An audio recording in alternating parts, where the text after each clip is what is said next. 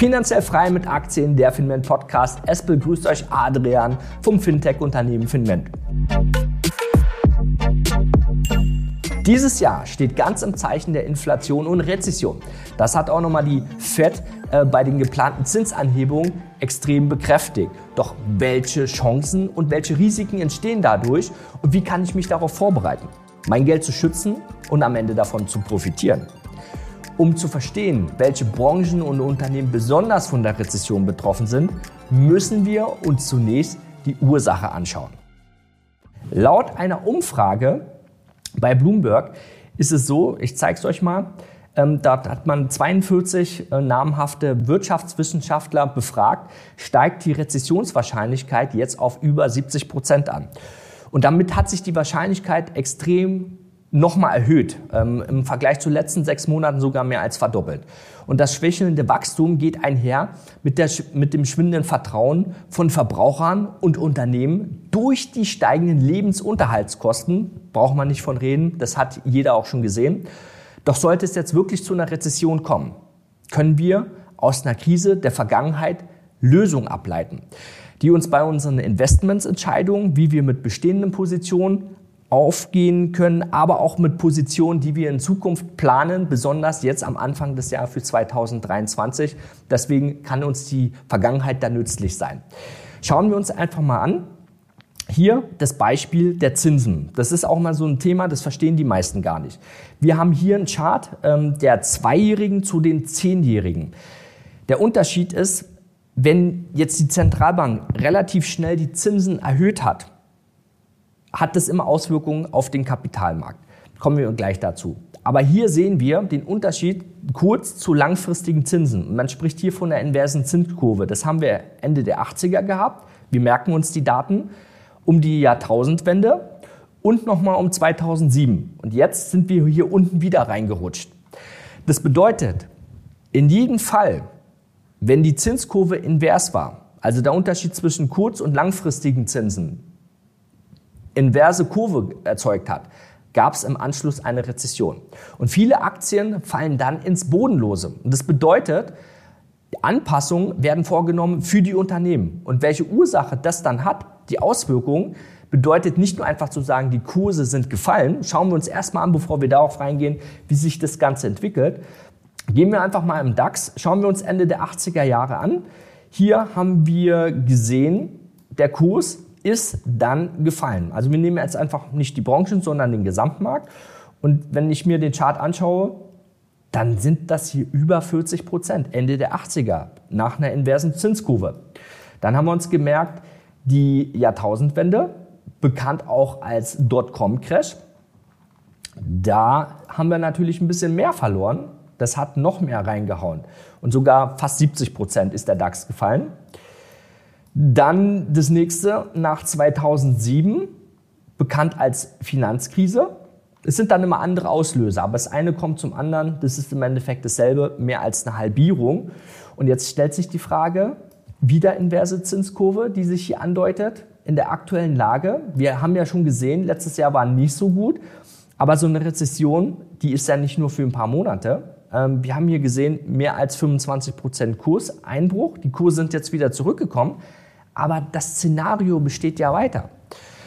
Und die Ursache dafür ist, dass die FED 2019, 20 und 21 über 4 Billionen in den Markt geschoben hat. Natürlich auch die Regierungen haben viel unterstützt, aber letztendlich sind äh, massive Gelder, die Geldschwärme für Unternehmen und Bürger ähm, angekommen. Der Effekt führte dann zu einer Inflation, weil am Ende die Nachfrage und auch der gesteigerte Konsum auf ein geringeres Angebot getroffen ist.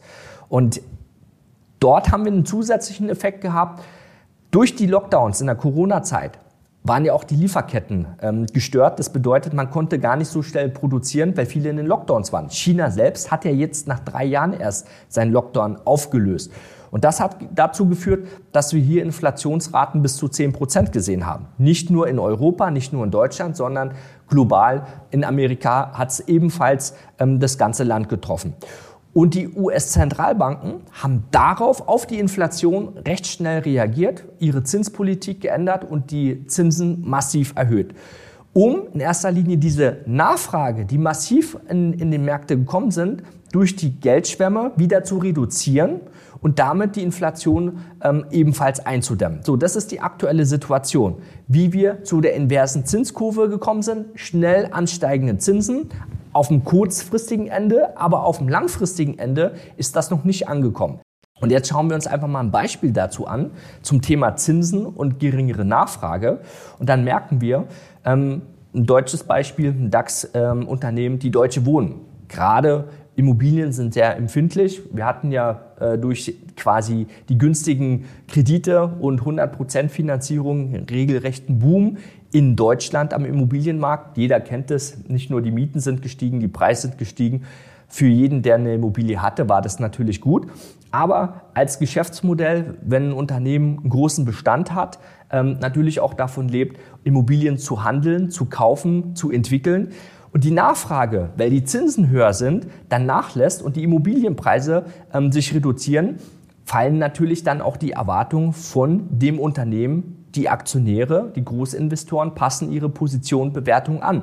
Und hier da sieht man mal diese Auswirkungen. Bedeutet so ein Aktienkurs letztes Jahr ähm, noch bei gut 53 Euro gewesen und dann runtergerutscht unter 17 Euro. Das ist natürlich massiv, weil wir sehen hier als Aktionär, ähm, derjenige, der da schon ein paar Jahre investiert ist, hat 70 Prozent weniger. Und deswegen ist es auch so wichtig, sich mit dem Thema zu beschäftigen und zu schauen, okay, welche Auswirkungen hat das dann auf meine Investments? Und das ist ein Pflichtprogramm für jeden Anleger, Investor, ähm, zu schauen, okay, welche Position habe ich hier? Wie sind denn die Unternehmen aufgestellt? Haben die zum Beispiel hohe Schulden? Hohe Schulden, da wirkt sich der Zinssatz besonders massiv aus, weil wenn man sich refinanzieren muss, eine Anschlussfinanzierung, dann wird es oft schwierig. Die Bonitäten werden schlechter. So, und das büßt natürlich am Aktienmarkt sofort ähm, die Kurse ein und die Kurse fallen in den Keller. Hochverschuldete Unternehmen müssen dann sofort ihre Kosten senken und Einsparungen vornehmen. Die entlassen Leute. Hier konzentriert man sich mehr oder weniger auf die Problematik, nicht auf das Geld verdienen, weil die Einnahmen quasi dann auch wieder reduziert werden. Ist das schwierig, den Kapitaldienst, also die höheren Zinsen, zu bedienen. Und viele Unternehmen, die zu hohe Schulden haben, ähm, werden dann negativ aufgestellt sein und werden dann in eine Verlustspirale nach unten kommen. Dieser Effekt könnte sich aber noch weiter verstärken, denn die Fed ist ja entschlossen, die Leitzinsen auch weiter zu erhöhen, das wiederum die Unternehmensgewinne, die Margen noch stärker schmälern würde in der Zukunft. Also hier müssen wir wirklich kalkulieren, wie sehen denn die nächsten drei bis fünf Jahre aus. Besonders wichtig, ähm, wir erinnern uns, das Thema äh, Covid-19, die Corona-Zeit. Viele Unternehmen haben drei bis fünfjährige Laufzeiten, kurzfristige Zinsdarlehen bekommen für die Corona-Hilfe, um schneller quasi das zu bewerkstelligen, sich neu aufzustellen, ähm, vielleicht auch äh, fehlendes Geschäft ausgleichen zu können. Und diese werden jetzt in Kürze fällig. So, und wenn jetzt die Unternehmen das nicht wieder glatt gebügelt haben, sondern immer noch ähm, ein Darlehen offen haben, sind sie gezwungen, jetzt ihre bestehenden Schulden zu einem höheren Zinssatz zu refinanzieren. Und was macht denn eine Bank, wenn sie sich anschaut, Mensch, ihr habt die letzten drei Jahre euer Geschäft nicht wirklich im Griff gehabt, äußerlich bedingt vielleicht auch hausgemacht, dann ist die Bonität auch schlechter. Das bedeutet, man kriegt hier als Unternehmenskredit nicht unbedingt den, den Zinsbank von, ähm, von der FED und sagt, hey, ich bin ja auf zehn Jahre bei vier, fünf Prozent. Nein, die bezahlen dann zum Teil sieben, acht, neun Prozent Zinsen. Und dann stellt sich die Frage, wie hoch ist denn die Marge in dem Geschäftsmodell? Und wenn sich das nicht deckt, dann wird es schwierig. Und da sehen wir garantiert noch extreme Verlierer, Werte, die sich nochmal um 20, 30 Prozent reduzieren können. Und davor muss man sich als Investor schützen. Darum schaut euch wirklich an, wie eure Unternehmen in dem Depot aufgestellt sind. Da hilft es jetzt auch nicht, einfach zu sagen, ich bin in ETFs investiert. Weil der ETFs besteht letztendlich auch aus vielen einzelnen Unternehmen. Gerade wenn man Branchen-ETFs hat, da besonders genau nochmal nachschauen. Außergewöhnlich hart trifft es hier auch die Technologiebranche, weil hier wurden viele bereits entlassen. Gerade Tech-Firmen, die ihr Wachstum immer auch fremdfinanzieren müssen, haben mit den höheren Zinsen Probleme und halten sich extrem zurück, weil man jetzt neu kalkulieren muss. Und das bedeutet, die Aussichten auf Wachstum, wenn jetzt nicht investiert äh, wird, sieht moderat aus. Und das sehen wir natürlich auch an so einer Aktie wie ähm, äh, dem deutschen äh, Batteriespezialist Warta. Die Warta AG, man kennt es als äh, äh, Batterienhersteller, ist natürlich auch in der Industrie- und Automobilbereich sehr aktiv. Aber wenn die ihr Wachstum nicht, äh, ihre Investitionen tätigen können, ähm, haben sie natürlich Schwierigkeiten, das Geschäftsmodell positiv umzusetzen und die Erwartungen brechen dann ein.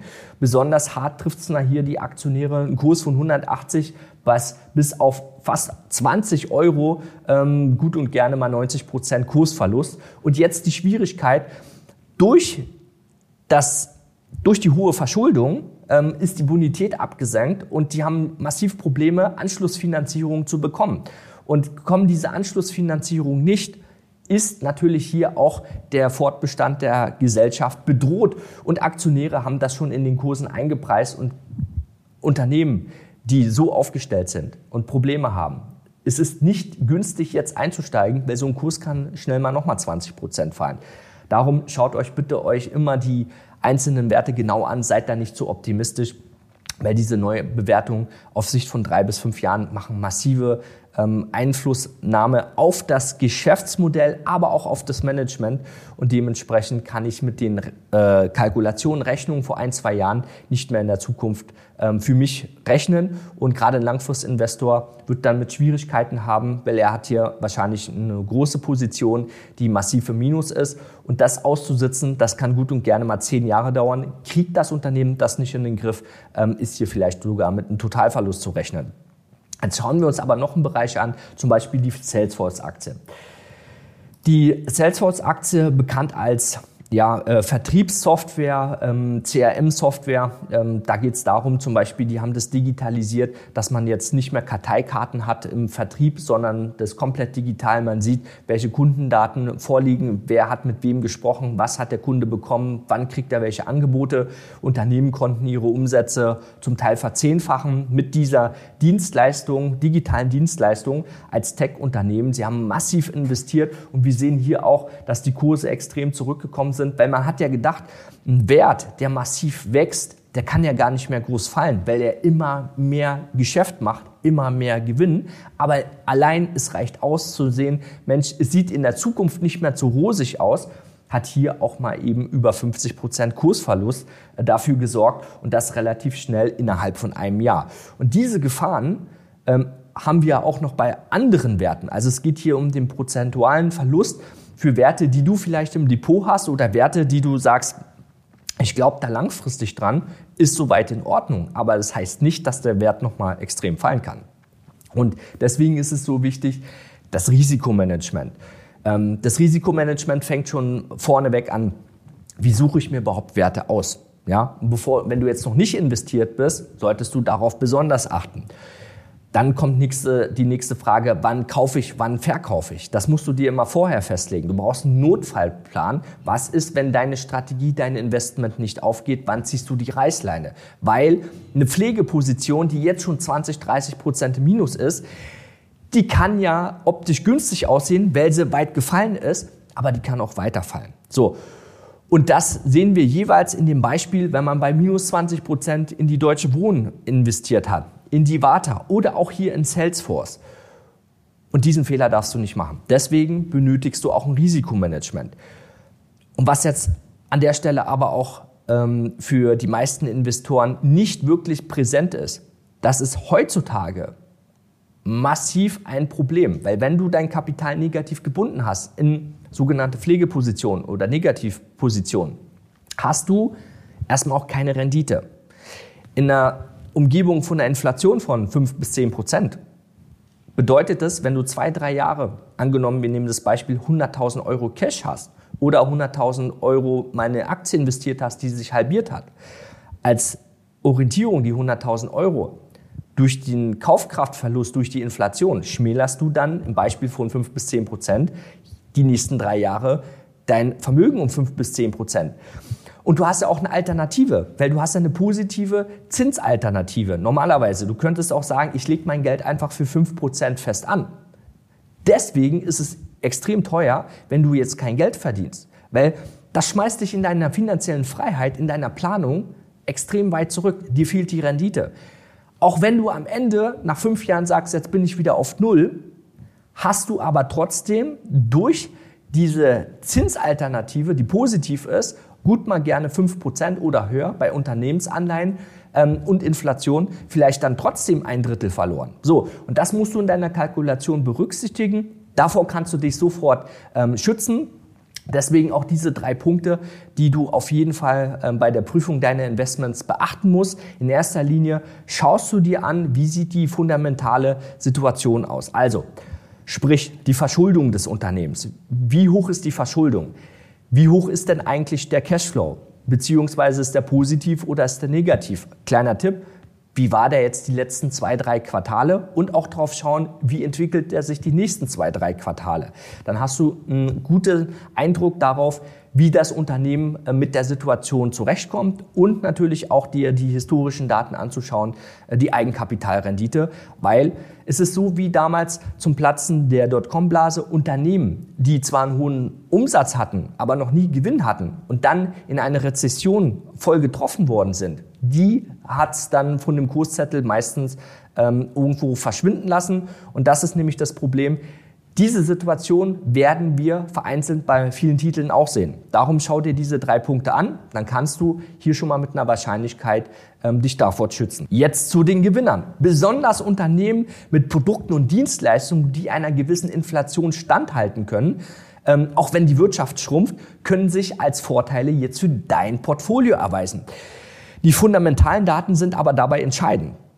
Da kommen wir wieder zum selben Punkt. Um einen Rückschlag zu widerstehen, Zusätzlich sollte man hier aber auf Aktien gucken im eigenen Portfolio, dass man auch gestreut ist, also auf verschiedenen Sektoren, Branchen sein Depot verteilt und nicht alle Eier in ein Körbchen legt. So, und das ist besonders wichtig, weil dann hast du nämlich äh, für die Branchen, die jetzt interessant sind als Gewinnerbranchen für 2023, darunter gehören die Energiebranche. Ja, und hier ist ein Riesenaufwind, gerade weil Unternehmen als auch in Europa die Staaten sich unabhängig machen möchten und sagen, okay, wir gucken, dass wir eine eigene Energieversorgung haben, eigene Strukturen. Da wird massiv investiert, die ganzen Zulieferer, die verdienen Geld, aber auch ähm, die Kalkulation, wie kann ich selber dort kostengünstig an Energie rankommen, bedeutet, es wird viel investiert. Für andere Firmen in diesem Dienstleistungsbereich ähm, ist da viel zu verdienen. Die Finanzwerte, ähm, das ist auch ein Punkt, weil die Finanzwerte durch die erhöhten Zinsen jetzt wieder eine Marge haben. Gerade wenn Sie sagen, okay, ein Unternehmen, ähm, die Bonität ist nicht mehr so gut, dann nimmt man einen Risikoaufschlag obendrauf. Ähm, damit wird das Geld verdient, gerade auch im Investmentbanking. Zyklische Konsumgüter profitieren davon. Das Gesundheitswesen, weil das Gesundheitswesen wird nicht einfach schrumpfen. Wenn die Leute krank werden, ist ein Bedarf da und dann stellt sich die Frage, zu welchem Dienstleistungspreis kann ich was anbieten? Wenn die Kosten teurer sind für alle möglichen Medikamente oder Strukturen, wird das natürlich an den Patienten weitergereicht, an die Krankenkassen. Das wird natürlich wieder Auswirkungen haben, dass wir sehen, in Zukunft werden die Krankenkassenbeiträge steigen. Aber wer profitiert davon? Die Gesundheitsbranche, Gesundheitswesen. Da gibt es viele Sektoren, Branchen ähm, an der Börse, in die du investieren kannst. Dann zusätzlich die Industrie. Die Industrie war ja vorher ganz schön abgestraft. Aber wenn sich dann quasi das Energieproblem, wenn man das hausgemachte Problem sich unabhängig äh, machen kann von der Energie und man sieht, Mensch, wir können auch permanent liefern zu günstigen Konditionen, erhöht es die Marge und die Industrie profitiert davon. Und auch die Versorger, die natürlich ganz vorne weg sind, weil die als Brot- und Buttergeschäft das Thema für sich haben. So, das sind die Branchen, die auf jeden Fall besonders interessant sind. Aber Achtung, hier wieder auf jeden Fall den fundamentalen Check machen. Und wenn du dein Kapital vor einer Rezession schützen kannst, so mit diesen Methoden, ist das für dich auch die größte Chance jetzt überhaupt, weil wenn wir uns die historischen Daten anschauen, was ist denn immer nach der Rezession passiert? Wir sehen dann wieder einen Aufschwung. Das kann natürlich jetzt drei, fünf, sieben Jahre dauern. Ja? Da haben wir keine Glaskugel. Aber klar ist, nach einer Rezession geht's dann irgendwann wieder nach oben. Wichtig ist halt, die Rezession zu überleben, trotzdem daran zu profitieren. Und hier gibt's natürlich, wenn du gut positioniert bist, wirst du Werte haben, die sich gigantisch gut entwickeln können. Da sprechen wir auch von ähm, Kurssteigerungen von über 100, 200 Prozent, die möglich sind. Das sehen wir historisch. Deswegen schau dir das auch an, mach dein eigenes Research, schau dir an, wie waren die Ende der 80ern, wie war die Jahrtausendwende, was war nach der Finanzkrise und das sind genau die Gewinner von morgen. Deswegen gilt es hier, kein Geld zu verlieren. Du brauchst ein Risikomanagement und du musst auch wissen, wie du diese Werte findest. Wann steigst du ein, wann steigst du aus? Und das ist wichtig, im Endeffekt das positiv zu sehen. Die Situation ist so, wie sie ist. Du musst nur wissen, wie du damit umgehst, um in Zukunft als Gewinner gestärkt daraus zu gehen. Hol dir die Gewinne, die dir zustehen. Denk dran, nichts zu verlieren. Du kommst nicht drum herum, dich mit deinem Investment selbst zu beschäftigen. Deswegen sei stabil. Ähm, profitier von dem Jahr 2023. Es wird viele Chancen geben. Ähm, ich würde dich gern dabei unterstützen. Darum, wenn dir das auch schwerfällt, dass du sagst, hm, ich habe jetzt noch nicht den richtigen Takt oder ich weiß nicht an welcher Stelle, wie ich das für mich umsetzen kann, kannst du dir gerne nochmal unseren kostenlosen Workshop dazu anschauen. Den haben wir hier auch verlinkt. Und sonst wünsche ich dir natürlich auf jeden Fall viel Erfolg bei deinen Investments. Ähm, sei auf jeden Fall gesund, äh, positiv hab keine Angst zu investieren, weil wer nicht investiert, der kann nichts verlieren, aber auch nichts gewinnen. Und die Börse lohnt sich immer. Deswegen auch der Appell, schau dir die historischen Daten an, dann wirst du sehen, ähm, du hast hier mehr Chancen als Risiko. Ich sage danke, Adrian von Finmed. Das war finanziell frei mit Aktien der Finment Podcast mit Adrian von Finment. Natürlich werden wir die Märkte auch für dich in den Krisenzeiten weiter im Auge behalten und euch immer auf die aktuelle Situation updaten sowie Investmentchancen präsentieren und auch unsere Meinung liefern. Wenn es euch gefallen hat, empfiehlt uns unbedingt auch weiter. Es gibt viele andere, die uns noch nicht kennen, für die das genauso wichtig ist. Überlegt dir, für wen das interessant wird, also leitet uns weiter. Uns gibt es überall, wo es Podcasts gibt.